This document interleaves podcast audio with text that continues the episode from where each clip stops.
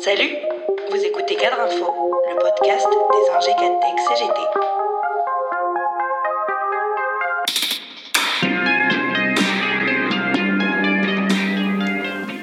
En prenant la forme d'une occupation d'une centaine de lieux culturels, dans la foulée de celle du théâtre de Odéon depuis le 4 mars, la mobilisation des artistes, techniciens et techniciennes et intermittents du spectacle, est d'emblée apparue comme fédératrice.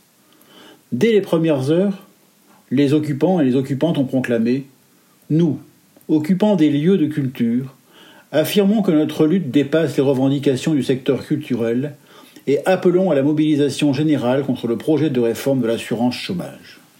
Un appel largement entendu. Partout dans le pays, ces occupations pacifiques sont devenues des agoras démocratiques un peu à la manière des nuits debout. Les intermittents y ont été rejoints par les travailleuses et les travailleurs de professions sinistrées par la crise sanitaire et la politique du gouvernement. Par exemple, les saisonniers, les extra hôteliers, les guides conférenciers, les intérimaires, en grande partie des jeunes et des étudiants.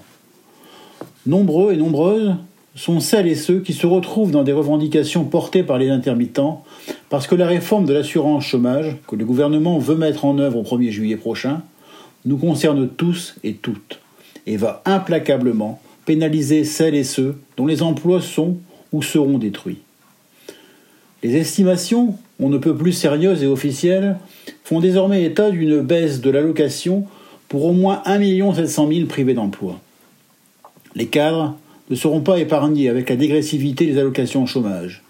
Présentée avec des arguments populistes, cette mesure a un impact sur l'ensemble des privés d'emploi. Elle contraint, dans une période de récession économique, à accepter n'importe quelle offre, au mépris du niveau de qualification et du salaire précédent, et instaure le déclassement en cascade.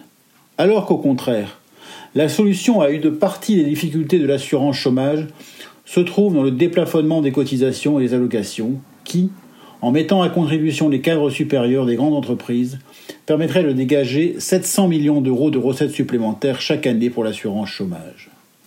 Et c'est bien dans ces mesures injustes prônées par le gouvernement que se fonde l'opposition unanime des centrales syndicales à cette réforme. Ce mouvement parle à toutes et tous, parce qu'il met au centre les garanties des droits sociaux, dont l'accès à une assurance chômage, et croise la défense de la culture et la lutte contre la précarité. Parce que, comme l'affirme Denis Gravouille, le dirigeant de la CGT Spectacle, occupant lui-même l'Odéon, dans un article à Libération, les deux sont insupportables. Le manque de lien social à travers la culture, entre autres, et la précarité, qui va être renforcée si cette réforme de l'assurance chômage passe. Cette semaine, le 23 avril, ce mouvement devrait connaître un nouveau temps fort à l'occasion d'un vendredi de la colère. À une semaine du 1er mai, il sera marqué par un appel à des manifestations dans tout le pays, pour l'emploi, une protection sociale à la hauteur, la prolongation des droits de toutes et tous, lancé par plusieurs organisations de la CGT, notamment les organismes sociaux, le syndicat de l'État, le Comité national des privés d'emploi et précaires, de l'intérim, du spectacle, du cinéma, de l'audiovisuel et des journalistes. Dans cette période de marasme, ce joyeux mouvement des occupations offre une éclaircie salutaire il ne demande qu'à s'amplifier.